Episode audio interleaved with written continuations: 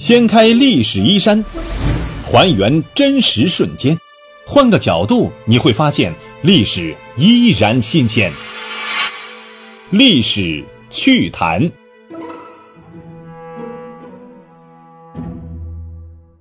Hello，亲爱的朋友们，大家好，欢迎收听由喜马拉雅独家首播的《历史趣谈》，我是龙墨。前段时间呢，我在喜马拉雅呢也听到一个课程，叫做《中国通史大师课》。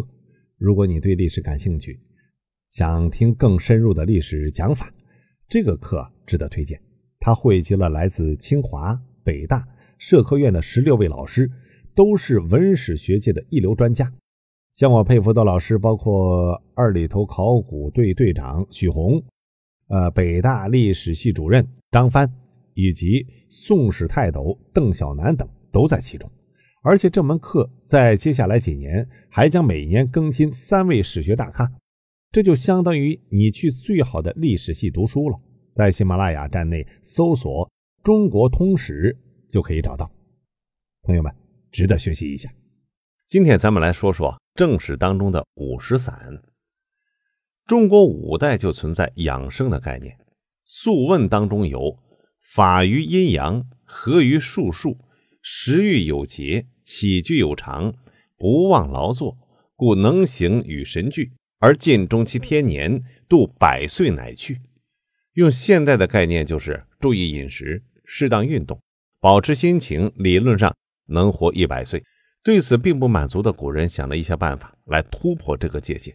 包括房中术，类似气功的导引吐纳术，以及服饵吃药的三大流派。以僧道为主的方外之人是从事这种人体生命科学和药物学研究的主要力量。长生啊，是肯定做不到的。但这些手段对生活质量的改变能有一定效果，虽然可能变好，也可能变坏。其中服饵吃药的方法，由于简单易行。只要有钱就能做到，逐渐成为养生的主流方法。从春秋时期就有这方面的记录，魏晋时期达到顶峰，一直延续到唐初式微，但又改头换面，顽强的挣扎到了宋元明清。总之，服饵养生这种方法一直贯穿了中国古代历史，到了现代啊，也别说不存在，只是改个名字而已。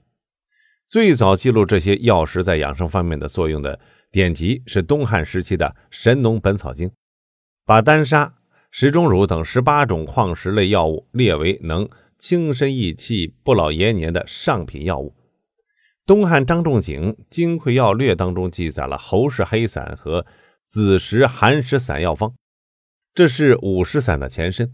其中侯氏黑散十四味药物，只有矾石一种矿石类药物。其他都是菊花、茯苓、人参等植物药材，用于治疗大风四肢繁重、心中恶寒不足者。子时寒食散草药啊少了，矿石类药物多了，用于治伤寒、欲令不复。魏晋时期，何晏是五石散真正的发明者和推广者。由于何晏纵欲无度，身体虚弱，精神萎顿，而且应该有惧寒症状。就把张仲景的侯氏黑散和子时寒食散二合一，并命名为五石更生散，拿自己当小白鼠。只是啊，何晏后来死于非命，不知道长期服用效果如何。所以，虽然张仲景最早在医书当中记录了服食疗法，但不能把五石散的危害啊算在他的头上。毕竟当初张医生只是为了治病。而后人因为单好声色，把药物的副作用当成了主要作用，就像现在没有人用伟哥来治疗心脏病了吧？对吧？西晋时期的医生宋尚对何晏配方进行了调整，号称是护命神散，可以治疗百病，开始在西晋统治阶层流行。东晋时期，医生晋少继续进行配方的调整，以自己名字命名为晋少散。晋朝士大夫无不服耳，皆获异效，开始影响知识分子阶层和民间富贵之家。同时期的葛洪也在《抱朴子》中提出了“服金兽如金，服玉兽如玉”，算是服药养生的理论基础。这是五石散最盛行的时期。随着配方的变化，其中原有的菊花、黄芩、矾石等寒性药物被去除了，加入了大量的硫磺、紫石英、白石英等热性药石，不但与当年张仲景记载的药方截然不同，更是违背了古代药学寒热平衡的基础。而五石散的流行人群非富即贵，对当时社会地位不高的医生缺乏足够的尊重，更不会遵从医生在服食疗法上面的禁忌和具体要求。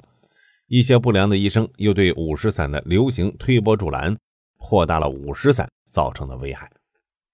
到了唐代，福尔求长生的观点仍然还有市场，但已经开始普遍认为五石散害处太大。于是，五石散作为一种养生药物逐渐消失，取而代之的是石钟乳等其他的药食。名医孙思邈是清除五石散的最大功臣，曾经说：“五石散大猛毒。”宁食野葛，不服五石。遇此方，急需焚之。但孙思邈并未否认服食疗法，在其千金方当中就有六个食中乳的药方。柳宗元就曾经说过服用食中乳的效果：食之使人荣华温柔，其气宣流，声味通畅，寿善康宁，心平意舒，其乐于娱。但只强调他只能服用上品。质量差的会有各种副作用。白居易也有这方面的记录，曾说过某人服用了三千两石钟乳，甚得力，而歌舞之际甚多，乃虐欲衰老，欢场上狂得很。到了明清，服尔求长生仍然是一个普遍的现象。明朝的嘉靖皇帝、清朝的雍正皇帝都是典型代表。根据各种史料记载，五石散呢有如下效果：首先就是美容健体，服用五石散之后啊，面色红润，双目有神，胃口大开，人的精神状态明显不同。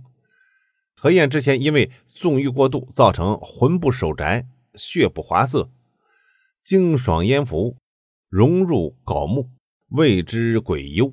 服药之后截然不同，自己也说：“哎，觉得神明开朗。”其次就是壮阳。服用五石散之后，精神亢奋。孙思邈曾说：“有贪而五十，以求房中之乐。”后世的苏轼也把服石钟乳壮阳的始作俑者认为是何晏。晏少而富贵，故服寒食散以济其欲。第三就是治疗部分疑难杂症。五石散有一定的药物效果。有记录说，一个十个月的婴儿得了重病，连续呕吐数日。服用五石散之后，不到一个月，基本痊愈了。有人研究三国、曹魏时期是中国古代气候变化的寒冷期，服五石散有驱寒的基本作用。唐代进入暖期，五石散因此断绝。当然，这种说法咱是姑且听之啊。我觉得一碗热面汤也能起到这个作用。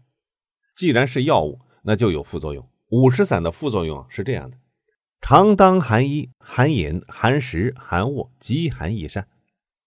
隆冬裸诞食冰，当属烦闷，加以咳逆，或若温疟，或类伤寒，服气流肿，四肢酸重。还有就是强中病者，经常兴不萎，精液自出，是由少服五石，五石热着于肾中。还有就是往往致死，即或不死，待非人所能堪。当然还有其他的啊，还有孙思邈所说的。有进而者，无不发背解体而取颠覆。因服用五石散而死的有晋哀帝司马丕、北魏道武帝拓跋圭、魏晋名臣裴秀等等。魏晋名医皇甫谧也因为服用五石散而不仁不轨。于嘉熙先生文中说，从魏晋到盛唐五百年间，以散发致死者，无虑数十百万人矣。据皇甫谧的记录。服用五石散后存在的症状呢，达到了五十一种之多。孙思邈也总结出了四十五种症状以及治疗方法，包括牙齿和骨骼，像全身瘙痒、昏昏欲睡之类的这个症状呢，算是轻微的。即使平时很聪慧的人，一旦发作，也会变得顽固而愚蠢，要四处走动来散热，称为行散。这些综合在一起，就是所谓的魏晋风度。近现代医学家、化学家也对五石散呢做了一些研究，认为服用五石散一方面会引发外科方面，比如说发背方面的一些疾病，另外一方面呢，会损害人的神经中枢，导致精神错乱。而以壮阳为目的的古代五石散服用者，因纵欲过度导致精竭身亡也不在少数。一般认为，主要原因是微量元素中毒。五石散当中含有砷矿物，长期超量服用会引起砷中毒，导致骨质疏松以及肾、肝、脾、皮肤等器官的损伤。部分服用五石散的症状与砷中毒是相似的。还有就是氟中毒，紫石英这味五石散的主要就是萤石。古书上说，久服温中，轻身延年。现在药物学研究也发现，萤石确实有兴奋中枢神经和卵巢分泌功能的作用，这是实用中药词典当中记录的。但是过量服用对牙齿、骨骼以及神经系统影响最为明显，会出现头痛、头晕、心悸、乏力、嗜睡、恶心、呕吐、腹泻等症状。与五石散服用之后副作用比较接近，严重的氟中毒啊，会出现痛觉敏感性增高的症状，不能被触碰，也不能大声说话、深呼吸、咳嗽，这与魏晋风度当中只能穿宽袍大袖这种旧衣服基本是一致，甚至连亲人去世也不能哭泣啊，不能出门见风，继续高枕重入，美食大饮，饮热酒到沉醉。另外，五石散当中还有硅、铁、锌、硒等等微量元素，有些同样有促进人体神经啊兴奋和增强生殖能力的作用。少量服用会有一定特殊作用，但一旦长期过量服用，就会造成微量元素中毒。这些微量元素相互影响，也会产生其他副作用，就形成了五石散的综合症状。流行于魏晋，延续到隋唐的五石散有百害而无一利。但就如我们不能因为现代毒品的蔓延就归罪于化学工业一样，服食疗法其特殊的历史价值不能完全否定。五石散这种强调特殊功效的猛烈药物，只是放大人内心深处啊欲望的毒品。魏晋时期的政治风气啊，也是为五石散流行创造了条件。知识分子需要靠满足肉体的欲望来逃避精神上的空虚。应该说，这是魏晋这个时代的不幸。我们先人走错路了，幸好持续时间不是很长。好，今天就和大家聊到这里，感谢大家的关注收听，下期再见。